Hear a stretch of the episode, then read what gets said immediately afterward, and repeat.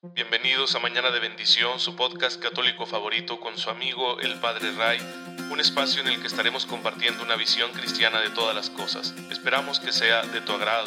Gracias por estar aquí. Comenzamos.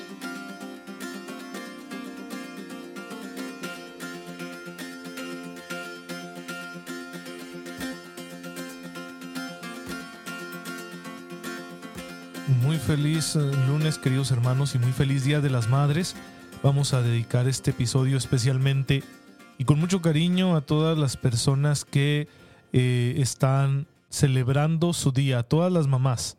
Claro que lo ofrecemos también por nuestras mamás difuntas, aquellas que ya se nos adelantaron en el camino a la casa del Padre, pero pues ahora vamos a ofrecerlo de igual forma por las mamás que tenemos aquí todavía eh, con nosotros y que es un gran consuelo, una gran dicha poderles tener. Tener el amor de una madre tan cerca es un regalo de Dios.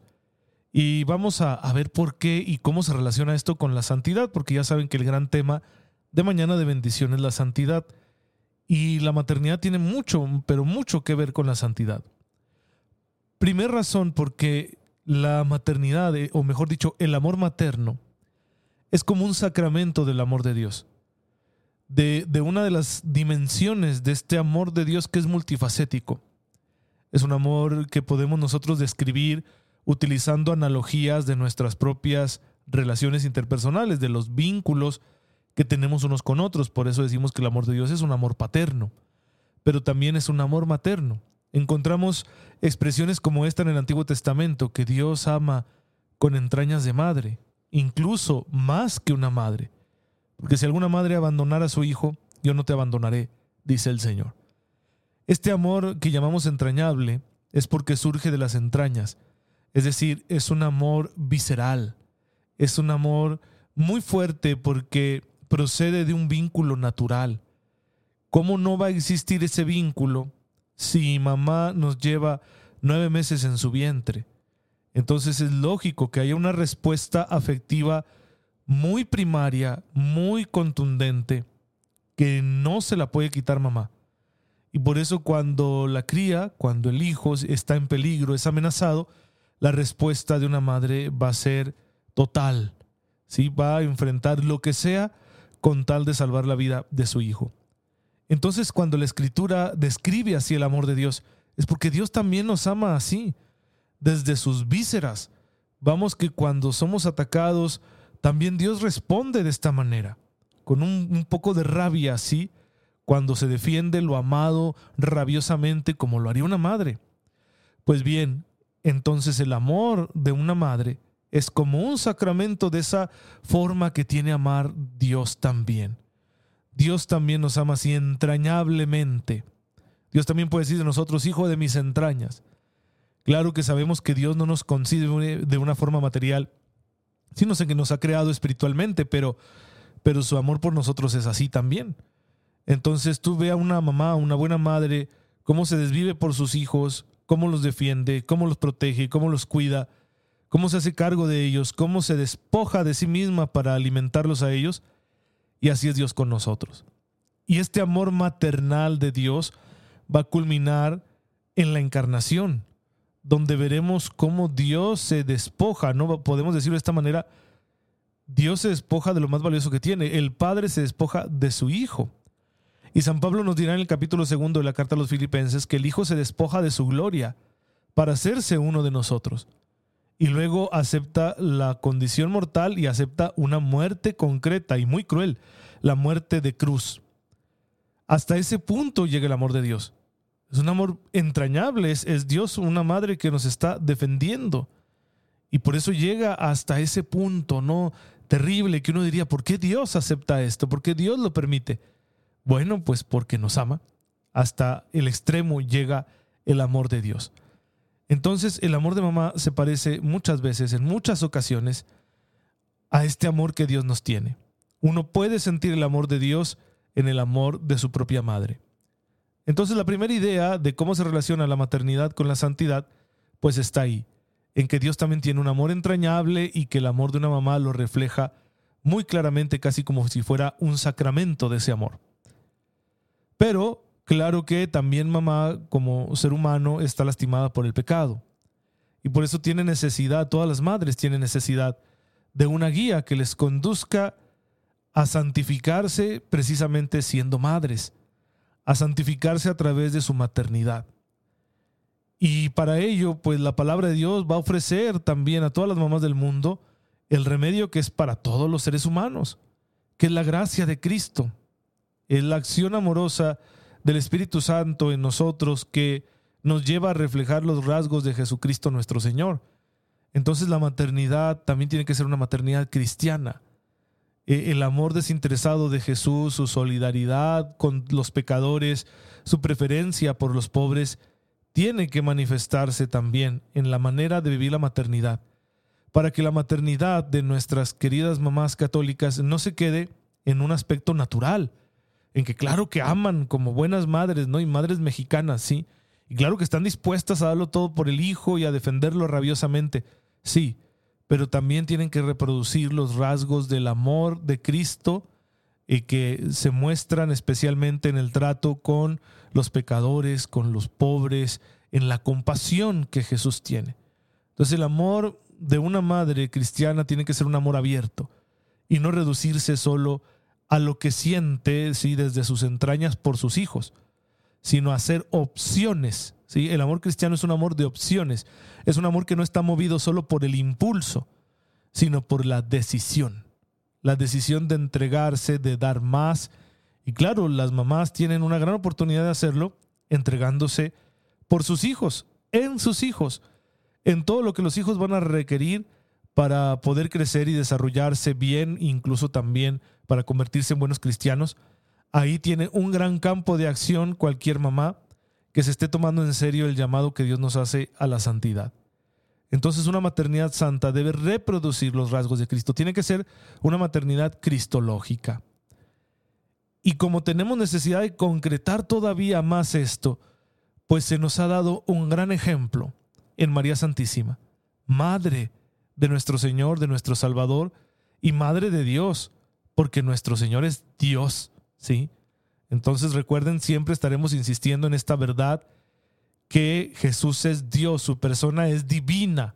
Aunque tenga dos naturalezas, la divina y la humana, su persona es divina. El yo de Jesús es un yo divino.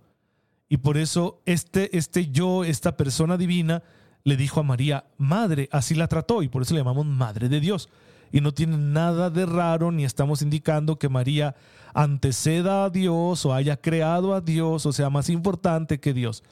Solo estamos hablando de cómo Dios quiere permitirse esta experiencia. La divinidad experimenta el amor de una maternidad humana en María. Esto es muy importante para nuestra fe, porque Dios quiere experimentar nuestro amor a pesar de que es limitado y defectuoso. Bueno, pues entonces Jesús tiene a su mamá y en su mamá encontramos un modelo para poder vivir una maternidad cristiana. Claro, en realidad María es modelo de fe para todos, pero concretamente para quienes comparten con ella esta realidad de ser madres, pues es, más claro, porque María muestra muy bien en qué consiste ser mamá. Y, y es que la vida de María da en el clavo en, concreto cuál es la mejor forma de, vivir esa relación materno-filial. Porque María se preocupa, actúa como cualquier madre y quiere extraer y proteger al hijo y darle todo su amor e incluso lo reprende, ¿no? Cuando sucede algo que ella no entiende muy bien, que ella interpreta como que se está portando mal, como que no ha tenido consideración el niño Jesús. Y, y, María lo reprende y le dice, ¿por qué nos has hecho esto, no? Cuando se les queda ahí sin avisarles en Jerusalén. Sin embargo, María siempre se retira y le deja ser, deja que el hijo sea. Esto es importantísimo para todas las mamás, mamá que me estás escuchando, que vas a recibir esta reflexión. Por favor, deja que tus hijos sean, no los asfixies. Claro que tú quisieras que, que sean felices y que no les pase nada malo, pero tenemos que arriesgarnos en esta vida para crecer. Porque si no hay crecimiento, no podemos ser santos, no podemos desarrollarnos, no podemos darle al mundo lo que estamos llamados a darle. Y a veces el, amor de mamá es tan arropador que no te deja salir y crecer. María dejó a su hijo crecer. Y aunque este hijo suyo vivió hasta los 30 años, para que no desesperen mamás que tienen por ahí todavía sus hijos ya bien grandotes en casa, vivió sujeto, ¿no? Jesús hasta sus 30 años a María y a José, pero ellos le dejaron ser, le dejaron ocuparse de las cosas de su padre y lo soltaron, aunque también les costó cuando él empezó a predicar. Y claro que junto con los halagos llegaban los chismes, ¿no? Porque de Jesús decían cosas muy buenas, pero también pues lo traían ahí de boca en boca criticándolo, tan así que algunos lo tenían por loco y quizá eso preocupó a María, ¿no? Y de nuevo va con el resto de la familia a buscarlo, a ver qué está pasando. Y sin embargo Jesús se mantiene y María también. Lo deja ser y va a continuar nuestra madre acompañando a su hijo, dejándolo ser, en una relación muy bonita con él. Lo, lo provoca en un momento como lo vemos en las bodas de Caná, como para decirle, hijo, ten compasión, manifiéstate. Es que mamá todavía no es mi tiempo. Yo sé, pero mira que hay una gran necesidad. Van a quedar en ridículo estos pobres novios porque se les acabó el vino. No los dejes pasar esa vergüenza, porque las mamás también se preocupan mucho de todo eso, ¿no? Lo familiar, lo social, los respetos humanos. Bueno, pues Jesús actúa a petición de su madre y adelanta de alguna forma su hora. Ese es el poder de la intercesión de María. ¿Cómo le va a negar Jesús algo a su propia madre? Y Jesús continúa su misión y María sigue ahí como fiel discípula, se hace discípula de su hijo. Deja que su hijo también le muestre, aprende de su hijo. Pero es fiel y está con él y estará con él hasta las últimas consecuencias. Y así como el cuerpo de Jesús fue destrozado en ese suplicio de la cruz, el corazón de María va a ser destrozado, porque imagínense el dolor de esta buena mujer viendo al hijo de sus entrañas morir de una forma tan injusta y tan cruel. A cualquier madre se le destrozaría todo, la vida. Sí, es, es una espada que atraviesa el alma. Ya se lo habían anunciado a María, pero María está ahí. No va a dejar a su hijo solo, va a sufrir con él. Va a hacer una, un acto de compasión no solo de, sentir lástima por el hijo, sino de sufrir con él, verdaderamente que ella sufrió con él. Y yo estoy seguro que también ofreció sus sufrimientos por todos nosotros. ¿sí? María se convierte entonces en la primer mujer asociada a la redención. Todos nosotros estamos asociados a la redención. A todos Jesús nos dijo, tomen su cruz. Y no es nomás así como para ver si traen madera, ¿no? De ser de los míos. No, es que Jesús sabe el valor que tiene para nosotros la cruz. El sufrimiento, el dolor, unido al suyo, alcanza para salvar al mundo. Y la primera que hace esto es María. Y Jesús la, la valora tanto, la ama tanto, que no la quiere dejar sola y se le entrega al discípulo amado, se le entrega al más cercano, ¿no? De los suyos. Pero en él se le está entregando a toda la iglesia. Y no solo eso, conociendo el amor de su madre, él toma la iglesia y se la entrega a María. Y por eso le dice también al discípulo, ahí está tu madre. No solo es que él vaya a cuidar de ella, también ella cuidará de él. Y si en él está representada toda la iglesia, no es solo que la iglesia vaya a custodiar el don del amor de María, sino que María va a proteger también a toda la iglesia. Este es un gran referente irrenunciable para la maternidad de todas las mamás católicas del mundo. Y para toda mamá, ¿eh? por supuesto, sí, aunque no sea creyente, pero obviamente pues está más cerca María de quienes tenemos fe porque le conocemos, porque hemos aceptado el misterio de su Hijo. Y entonces aquí tenemos una guía muy concreta de cómo santificarse a través de la maternidad. Una maternidad que no deja de ser ese amor entrañable, pero que deja al Hijo crecer y que está con él hasta las últimas consecuencias y que une su sufrimiento al del Hijo. Qué padre que todas las mamás del mundo tuvieran ese camino y dejaran a sus hijos ser en lo que el Padre quiera que sean, pero sin dejar de estar con ellos y de sentir con ellos. Y claro que esta puede ser una tarea muy difícil, ¿no? ¿Cuántos dolores llevan nuestras mamás en su corazón? ¿Cuántas veces han estado a punto de romperse porque ya fueron muchos problemas, porque los hijos les hicimos sufrir demasiado, porque la familia cuesta mucho, por todos los retos que han tenido que superarse, especialmente ya cuando una mamá entra en años, pues lo vemos, ¿no? Vemos en, el cuerpo de mamá los estragos de una vida de sacrificios. Y, eso puede decir, hacer que la gente se desaliente, ¿no? Y muchos jóvenes se sienten desalentados y dicen, no, yo no quiero tener hijos. En parte lo dicen porque les están vendiendo esta ideología de que la sobrepoblación y que los seres humanos somos una plaga y todo eso. En parte lo dicen porque sí, la vida es más cara y tener un hijo hoy en día es muy caro. Pero la otra parte, la otra gran motivación que tienen los jóvenes para decir no quiero tener hijos, porque saben lo desgastante que es la paternidad, la maternidad. Y bueno, eh, cuando vemos así la maternidad podemos decir, no, es una tarea que a mí me queda grande, yo no voy a poder y puede que, que hoy en día muchas mamás de todas las edades se estén sintiendo así. Por eso en María tenemos no solo un referente, sino también una intercesora. Ella sabe lo que cuesta ser mamá. Ella sabe lo que es tener en el vientre un niño y preocuparse por él y no saber qué va a pasar y el miedo a que le hagan daño y no tener todo lo del mundo que quisiera dársele, ¿no? Porque pues María fue una mujer pobre. No, no pudo darle lo mejor a su hijo en el sentido material. Bueno, pues ella sabe eso y claro que ruega por todas las mamás del mundo para que puedan cumplir bien su misión a pesar de esas dificultades. Entonces, mamá que me estás oyendo, acércate a María.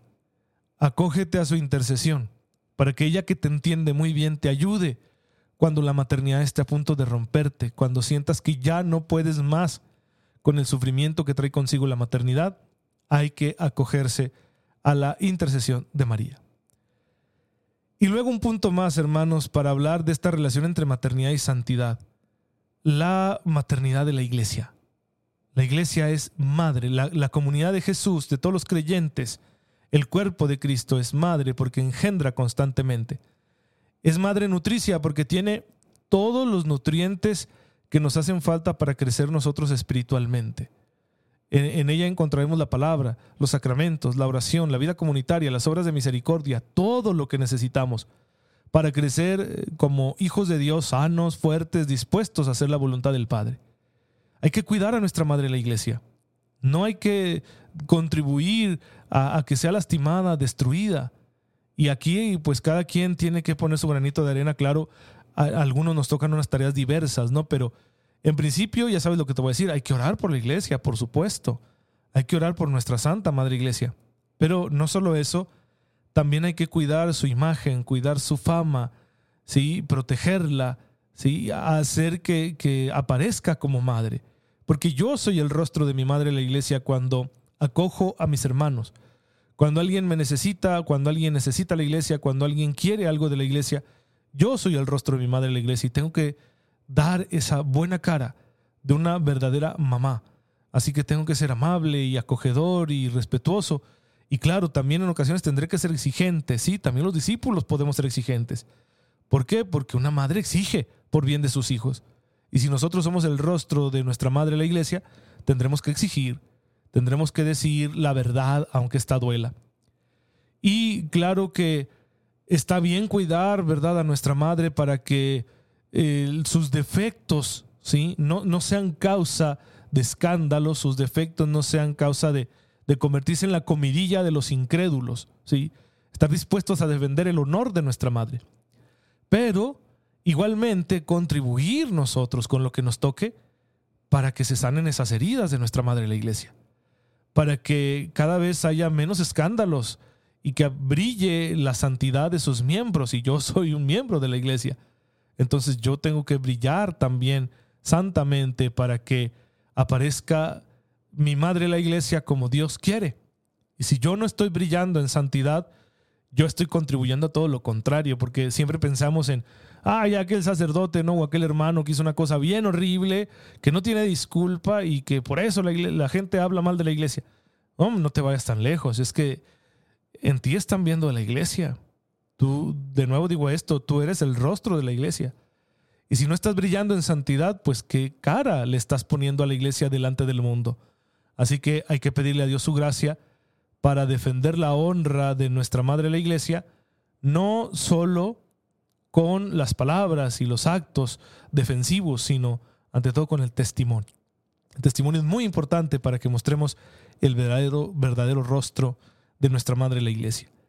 Pues todos estos puntos, miren qué interesantes acerca de la maternidad. Ahora, todos, todos, no solo las mujeres que somos creyentes, también los hombres, podemos amar con un amor maternal en el sentido de que nos nazca de las entrañas un, celo por, por, ver bien, por ver respetada la dignidad de nuestros hermanos y que esto nos lleve a dar la vida por ellos. El día de hoy la iglesia recuerda a un gran santo, San Damián de Molokai, un, un hombre que él de muy joven se enamoró del ideal del sacerdocio y de las misiones, entró en una congregación misionera la congregación de los Sagrados Corazones de Jesús y de María. Él era de allá de Bélgica, nace en, Bélgica el año 1840. Eh, Iba a ser destinado a Hawái, donde esta congregación tenía unas misiones, y mientras se encuentra ahí va a haber una epidemia de lepra. Y entonces los leprosos van a ser excluidos de la sociedad hawaiana y van a ser llevados a una colonia en la isla de Molokai porque se tiene miedo, ¿no? Al contagio y pues ahí van a vivir en la precariedad, han sido marginados, han sido abandonados de todas familias que tuvieron que soltar a los suyos, ¿no? Abandonar un hijo ahí en, esa isla para evitar esta cuestión de la, de la lepra, de que cundiera la lepra en aquel, en aquel Hawái de, ese entonces, del siglo XIX. Eh, y ahí es donde lo van a destinar. Ahí Damián de Molokai, el padre Damián de Molokai, pues se va a dedicar toda su vida a ese ministerio. Y va a pasar lo que sabíamos que iba a pasar, se contagia. Y él, aún contagiado, de hecho va a rehusar que lo trasladen porque podían trasladarlo a Estados Unidos para que recibiera un buen tratamiento. Él va a rehusarse y se va a quedar ahí con ellos, padeciendo junto con ellos la lepra, pero contribuyendo a su dignidad. ¿Qué habría sido de aquellas pobres gentes sin el consuelo que representó el padre Damián? Y sin el esfuerzo, la iniciativa que tuvo de ayudarles a organizarse para que crearan una sociedad más digna para sí mismos. Y fueron ellos los que construyeron su propia capilla y empezaron a, construir la enfermería y a tener un albergue y a llevar una vida más digna de, hijos de Dios. Todo eso hizo San Damián de Molokai. Pues eh, por eso celebramos hoy su santidad. Y, yo quiero decir esto, ¿no? Que, que lo que a él lo movió a entregarse de esta forma fue el amor entrañable que les tenía ¿sí? un amor materno, vamos a decirlo así, que tenía por estos pobrecitos de Dios, por estos hijos de Dios que estaban sufriendo a causa de su enfermedad. Ahí moriría en 1889 y sería beatificado en 1994 por San Juan Pablo II y canonizado en el 2009 por el Papa Benedicto XVI. Pues que ruegue por nosotros San Damián de Molokai y que Dios nos conceda por su intercesión un amor entrañable por los que más sufren para que también nosotros estemos dispuestos a entregarnos. Pues bueno, hermanos, esta es la reflexión del día de hoy. Eh, aunque ya saben, el título de nuestro podcast es Mañana de Bendición. En ocasiones les va a llegar tarde. Hoy va a ser un día de esos, pero es con mucho cariño para todos, especialmente para las mamás que lo vayan a escuchar. Y si tú tienes a tu mamá todavía contigo aquí en este mundo, mándaselo para que esta reflexión le, ayude a comprender la gran misión que Dios le ha dado. Te damos gracias, Señor, porque en la maternidad nos has dejado una muestra de tu amor.